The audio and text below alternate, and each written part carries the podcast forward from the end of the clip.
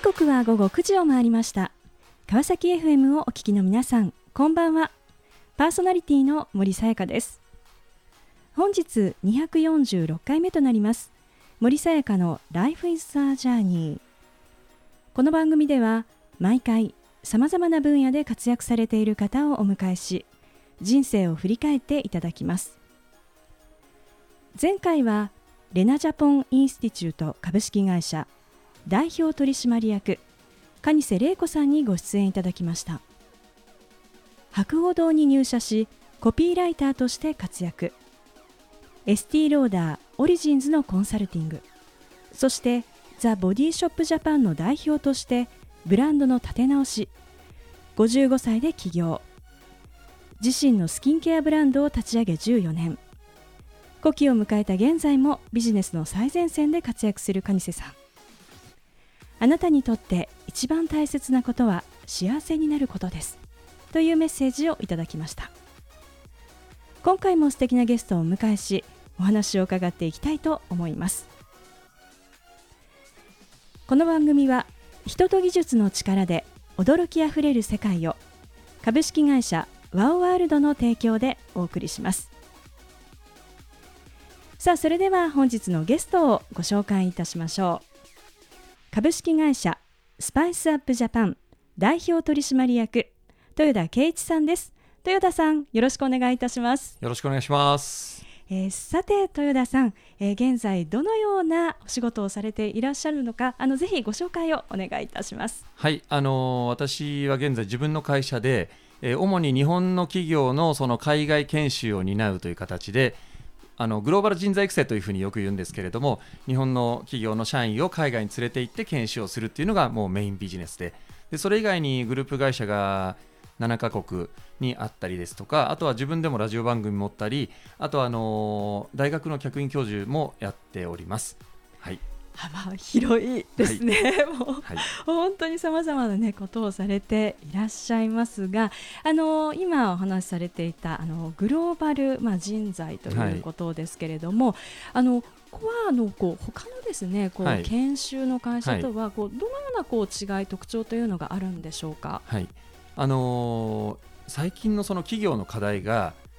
海外でその展開をしたいんだけれども、うん、社員が私が行きたいって手が上がらないって言うんですね。であるいは手が上がらなくてじゃあアサインして生かしたとしても、えー、向こうに行ってメンタルやられちゃうとか現地の人に溶け込めない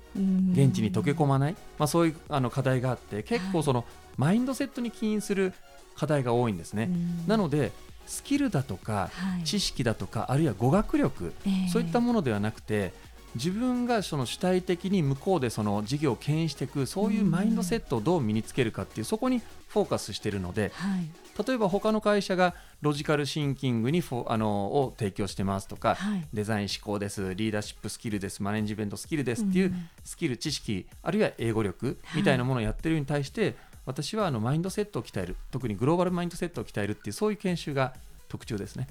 はい、でもこれ鍛えると言ってもどのぐらいでこう身につく僕やってる研修は1週間だけなんですよ。えであの海外修羅場研修っていうふうによく言われてるんですけど、はい。えーはい、イメージとしては、うん、例えばお子さんを小学校3年生の男の子を夏休みの無人島キャンプに行かせる。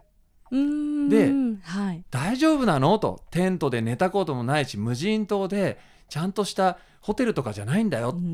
ママ頑張る。僕行ってくるって言って行ってきて、はい、3日間とかで帰ってきたら真っ黒に焼けて、えー、僕できたよと言って帰ってくる、はい、その彼はスキルがついたわけじゃないんですよ。知識がついたわけじゃないんですよ。でも今までやったことないことをちょっとチャレンジングなことをやってみたらママできた。それが僕の研修とすごく近くて結局経験やったことないことちょっとのチャレンジって言い方、まあ、あるいはちょっとのストレッチって言い方しますけど、はい、それをやらせてみてやったらできた、う。ん、でじゃあもっとやりたいって言ってどんどん次につながってくるみたいなそんな研修やってるので結構その場の提供ですね。はい、へえじゃあそこでこう変わっていくわけですね。変わっていくんですよ。なので僕やってるのはファシリテ、うん、場の提供とファシリテートだけで、うんはい、何か先生がインプットするとかっていうんじゃなくてそれをやってます。へえ、はいなんか面白そう。すごい。行ってみたいなもともとねあの僕ら仲間たちみんな元バックパッカーみたいなので、えー、結局外に出て行ってみたら、あできたとか、未知の世界にこう行ってくる、はい、徐々に徐々に経験値がついてくる。で経験と同時に自信がついてくる。自信がついたらもう一歩向こうの景色が見たくなる。みたいな流れってああると思うんですけど研修でもそれに近いかなと思ってて。はいあの今コロナ禍ではありますが、はい、実際には今はどんな感じで進められてるんですか？今は進 まなかったですね。あの去年の3月に、えー、えー、3月まではわーっといろんなところで研修の仕事をしてて、うん、それこそ私自身も年間の半分は海外であの仕事してたぐらいに、まあ、仕事っていうか研修の仕事ですよね、うん、やってたんですけれども3月に3月末に日本に戻ってきてから1回も行けてないので、うん、正直事業は死にました。その時はね一瞬。もう半年1年ぐらいはもうずっと海外研修の仕事はゼロですから。それで講演とか講義とか、あるいはそのオンラインに変えた研修、はい、そういったものでちょっとずつ出てきたかなっていうところですけど、でも1年間ぐらいは本当死んでましたね。はい、じゃあ今少しずつこう変わって変わってきてると思います。はい、できてるということですね。はい、はいうん。まああの今のですねこういったこうご事業をまあ進めていらっしゃる豊田さん、はい、一体どのようなこう道をたどってですね、ね、今に至るのか、はい、もうぜひね伺っていきたいと思いますが、はい、あのもともとこう豊田さんのこのグローバルマインドの原点ってなんかどんなところなんでしょうか？私育ちがアルゼンチンなんですよ。へえ3歳から8歳まで5年間父のその駐在にくっついてあの、まあ、商社マンだったんですけど、はい、アルゼンチンで育った。それはすごく一つの原点としてあると思います。で父親は、まあ、今も亡くなっちゃってるんですけど、はい、結局、えっと、仕事人生の中で何年だっけな？15年ぐらい？5年3年？そうですね。15年海外で駐在なので、まあ、全部南米なんですけどあの世界中飛び回ってたんですよ。父親が、えー、それ見て憧れました、はい、それは原点ですね僕の。なので僕も海外に行きたいというふうに思うようになりました、はい、あのこのグローバルなマインドって、はい、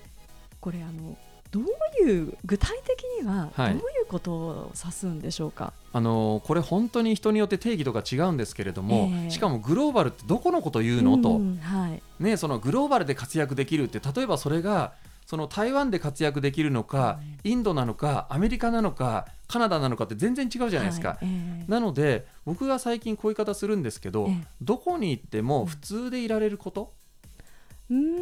よくその野球選手とかサッカー選手が日本ですごく強くて向こうのチームに行った瞬間に向こうに馴染めないとか実力が発揮できないとかその勝手が違うとかってあるじゃないですか。でも向こうに行っても普通にできる人がいる。普通にできるイコール普通に実力が発揮できる人がいる。なので僕にとってのグローバルって特にそのビジネスの世界でいうグローバルな環境でも成果を出せるっていうのはどこに行っても自分の普通でいられる。そしていつも通りの力が出せる。それが僕はグローバル人材かなというふうに思ってますね。はい。あなるほど。確かにスポーツ選手、うん、そうですね、イメージきますね。なので、うん、そのよくそのグローバルで活躍するためには、語学力とか異文化理解力だとか何とか何とか何とかって言うんですけど、そういうものをいちいち出したらそんなスーパーマンなかなかいなくて、日本でこれそこそこできる人は向こうにいてもそこそこできる、はい、実力通り出せると。すごいできる人はそのまますごい力出してほしい。でももったいないのはすごくできる人がそのアウェーな環境で、すごく力が出せないケースがあるんですね、あるいは行きたくない、手が上がらない、えー、なのであのそこかなと思ってて。はい。さああのその後のお話大変気になるところなんですがあの後半も引き続きお話を伺っていきたいと思います、はい、えー、さてここでゲストの方の意外な一面を探ることを目的にこんな質問をさせていただきます、えー、今豊田さんが興味関心を持っていることを教えてください僕は今一番関心持っているのは日本が世界を救うと思っているので。うん日本が。そうですよ。でそれは世界の世界の平和を救うとかっていうのじゃなく今僕の関心事は、ウェルビーイングって言葉が最近よく聞きますよね、あるいはハピネスとか、自分たちがいかに自分らしくいられるか、えー、経済的な指標でその日本が勝つとかっていうのはなかなかもう難しいんですけれども、はい、人々の一人一人の自分らしさを高めるために、日本的な精神性、例えばなんとか道とか、茶道とか、はい、そういうものが、あるいは禅とかでもいいんですけど、人々のその心の平静を保ったり、ウェルビーイング向上に役立つんじゃないかなと思って僕はその日本こそがそういうことができるんじゃないかなというところに今すごく興味もあるし自分もやりたいことです。はい、でもよく日本はダメだダメだダメだとかって言うんですよ。そね、そんなことはないです、うん、日本こそが世界を救うと思います。と僕は思ってるだけですよ。知りませんよそれは。可能性はねたくさん絶対あると思います。はい。ことですね。はい、うんありがとうございます。さあそれではここで一曲お届けしましょう。マイリー・サイルスで Angels Like You。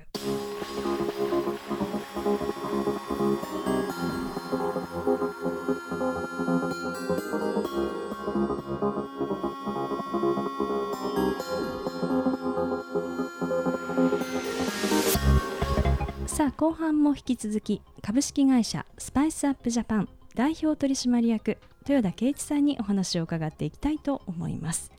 え前半はグローバルマインドとはそしてまあ原点についてですねお話をしていただきました。さあそんなあの豊田さんですがもともとですねあのどんなところからこうキャリアってスタートされているんでしょうか？はいあのー、私は一番最初はゼネコンに入りまして、うん、まあ、当時は今52なんですけど当時はやっぱりいい大学に行っていい会社に入って安定してずっとその会社で勤め上げるみたいなその風潮の中に僕はいて、うん。えー、で自分もそう思ったのでそのゼネコンに入ったんですけど一生その会社にいると思いながら入りました。起業とか一切考えたことなかったですね。そうだったんですね、はい。はいでもそんな中でなぜ？そう結果起業しちゃうことになったのは、えー、えー、その入った会社が嫌だったからです。あのしたら元も子もないんですけど、うんはい、あの会社に入って、えー、すぐ海外に駐在して、うん、そしてその後は MBA 留学企業派遣で行ってとかっていう、はい、なんとなくのその会社の中での方向性夢はあったんですけど、えー、バブルが崩壊して全部なくなっちゃったんですよ。海外駐在も最初から行ける予定でこう入ったんですけど、そういうなんとなくの約束で海外事業部でしたし、なんですけどそれがなくなり、そして海外留学のその派遣制度もなくなっちゃって制度として、も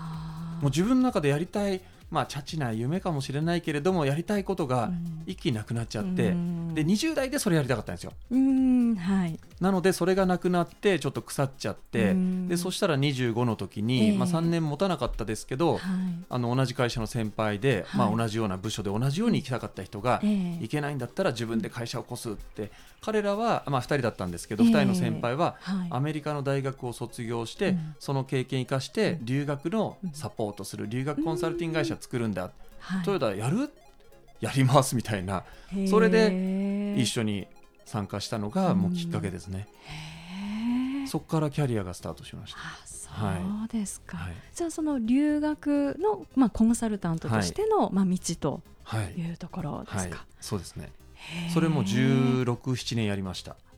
そうなんですね、はい、だから僕にとってのもう40歳までそれやってましたから、はい、僕のベースは留学コンサルタントですね。それがあって海外の教育システムのことを知ったりだとか、はい、今の大学の教授ができてるのもそれが原もともと原点というか、あるから雇われましたしグローバル人材育成やってるのもやっぱりそういうことを長くやってきたからなので最初はそれです。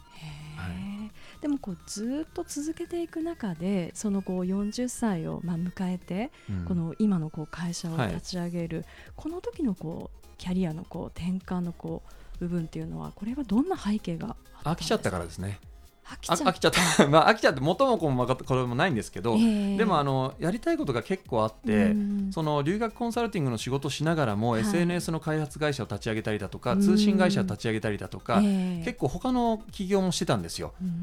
でニューヨークにも会社作ったりとか、はい、なんかそんなことやってうまくはいかなかったけれどもなんかそんなことやってたまたまタイミング的に、まあ、留学長くやりやったなっていうこととそのマーケットがどんどんちっちゃくなってきてその一方で企業がそのグローバル人材育成しなきゃいけないっていうニーズがすごく高まってきてあこれはやるべきだなと。自分が培ってきた経験とかものが活かせるなと思ってそっちに行きました。はい、でじゃあ起業という道を選んで、まあ、最初から全部起業なので、まあ、はい、ね、起業してからっていう意味では、えー、今まで立ち上げた会社の数13ですから、はい、そんなに、はい、そう。だからわーっていろんなことはねやってきましたけどでもベースは全部グローバル教育ですね。そうですか、はい、うん。でもこう今振り返ってみた時にご自身のこう道歩む中で、はい、こう非常にこう壁となった部分ですが超えていくのに難しかった場面っていうのはどんなところなんですか、はい、あります25で起業してから35までの10年間はもう暗黒時代っていうかもう全くうまくいかなかったですから、もう自分の40歳の時ってどうなってんだろうと思って、一点の光も見えなかったって僕は思ってるぐらい、なのでよくあの、ね、40代50代になると20代とかの人見て、いいな若いって俺もまたそのぐらいの年になりたいってもう一切なりたくない。僕は20代30代には二度となりたくないぐらい辛い時代だったので、あのー、そんな辛さはありましたね。じゃあなんで続けたんだろうっていうのもまたそれは疑問なんですけど、えーはい、よくやれるんですけどでもそれは多分辛いんだけど、はい、でもやっぱり試行錯誤する面白さ、チャレンジする面白さ、やってうまくいくやってうまくいかない全部自分次第じゃないですか、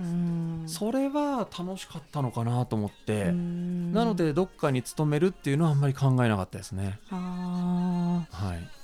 もう本当に自分でやって、うん、うん、どうなるかはもうやってみなければ、ね、うん、でも成功するイメージはあんま開かなかったですね僕自分自身に対しては。なんとか食ってるっていうかもうとにかくサバイブすることだけを考えて生きてきました。はい、なんかそういった中でそのこう気持ちをこう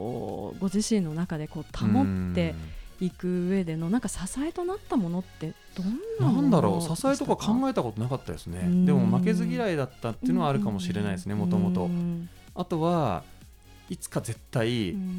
見返すとかっていう感じじゃないんだけど、えー、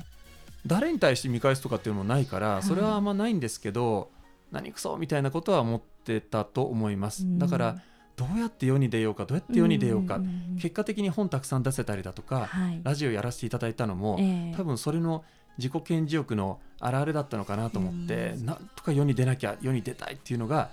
本出せないかなとかラジオ持てないかなとかっていうのが、そこにつながったと思うので、支えってあんまりないんですけど、多分その気持ちの強さはあったかもしれないですね。はい逆にそういうこう機会をこう作ったり得ていくためには、はい、なんかこうどんなことが大事だったなっていうふうに思いますか？どうなんだろう。人よりもやり続けることじゃないですかね。あの僕が一番最初に出した本は14年前に出した、とにかくすぐやる人の考え方仕事のやり方っていう本であの実行力のポイントっていうタイトル、まあ、テーマで書いてくださいって言われたんですけど、はい、あのすぐやる人、まあ、あるいは実行する人って少ないらしくて、うん、だから実行し続ければいつかは叶うのかなっていうふうに今は思ってます。うん、で別に何でも叶うとは思ってないけど、えー、もうこれがダメだったらこれこれがダメだったらこれこのやり方がダメだったらこのやり方みたいなことでやり続けることなのかなっていうふうに。多分それは10年間苦労してきた中で、はい、なんとなく得てきた感覚なのかなっていう気がしますね。はい、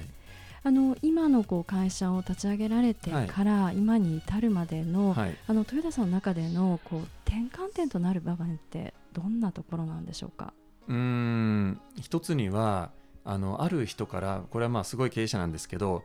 お前がグローバルで活躍したこともないくせに何を偉そうにグローバルで活躍する人を育成するだって言われたんですよ。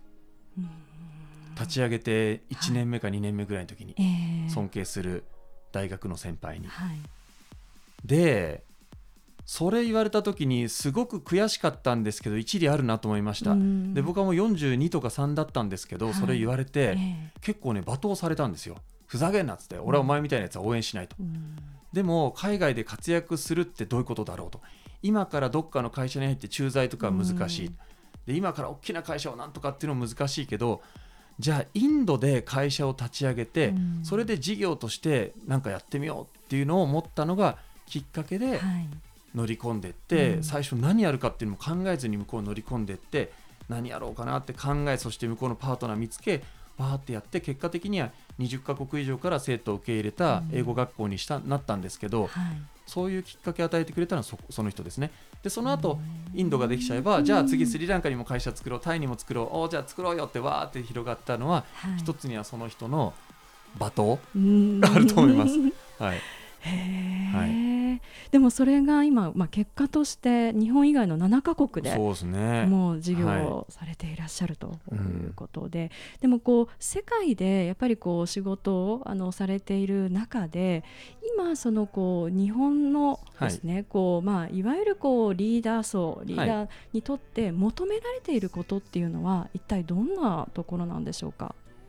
えっと、リーダーで一番求められているのは今セルフアウェアネスって言葉があるんですね。自己認識力、はい、自分を知るっていうふうに言われてるんですけど、はい、自分はどうありたいのか、うん、あの資本主義市場主義経済市場主義だった時代は決まってたんですよね、うん、儲けるっていうゴールがあって儲けるためにはこんな仕組みを作る、はい、そのためにはこういう戦略でマーケットを取ってとかってあったんですけど、うん、今ってお金持ちだから幸せなわけじゃない、うん、みんなそれぞれ自分らしさがあるよね。自分らしい生き方があるよねっていう中で自分はあるいは自分たちの会社はどうありたいのかっていうことを知る、うん、それってセルフアウェイネスで自分を知るってことなんですけど、はい、リーダーはそれが必要で、うん、でそれで俺たちはこうありたいよね。あそうですね。私それについていきますっていうところでみんなをこう率いていくっていうか、うん、それが必要なのでいかにその自分を見つめるかっていうそういう時間とか、はい、そういうことが必要って言われてまして。はい。さあ、えー、この番組ではゲストの皆さんに必ずお聞きしている質問があります、えー、豊田さんにもお伺いさせてい。ただきます、はい、これから自分の夢を実現しようと考えている方々へ背中を押すメッセージをお願いいたします。僕が一番好きな言葉は僕はよくあの本とかでサインするときに書くのが運命の女神は果敢なものに従うって言葉なんですね、うん、運命の女神。つまり運命を自分のものにしようと思ったら果敢に攻めなきゃいけないんだっていう。これはあの15、6世紀のフィレンツェの役人思想家のマキャベリって人。あのニッコロ・マキャベリがその君主論の中で書いてる一節なんですけど僕はそのパラグラフが大好きででそれをショートにして自分なりに書いたのが、まあ、言ってるのがそれで運命の女神は果敢なものに従うだから運命を自分のものに従おうと思った、うん、従わせようと思ったらもう果敢に攻めてこうよと、うん、それが僕は好きですね、はい、素敵なメッセージをありがとうございました。ということで本日は改めまして株式会社スパイスアップジャパン代表取締役豊田圭一さんにご登場いただきました。豊田さんありがとうございました。ありがとうございました。さあそれでは最後にもう一曲お届けしましょう。フライデーナイトプランズでホンダ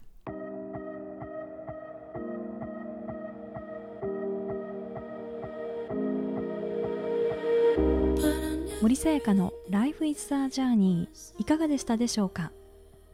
グローバル教育に長年取り組み現在大企業のグローバル人材育成を軸に世界7カ国でのビジネス展開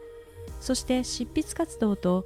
夢を持ちながら自身のやりたいことに情熱を持って挑んでいる豊田さん。学研から出版の著書「弱虫ペダル無敵のリーダーシップ」ではこれからのグローバルリーダーシップの在り方について書かれています。運命の女神は果敢なものに従う。思い込みやイメージにとらわれず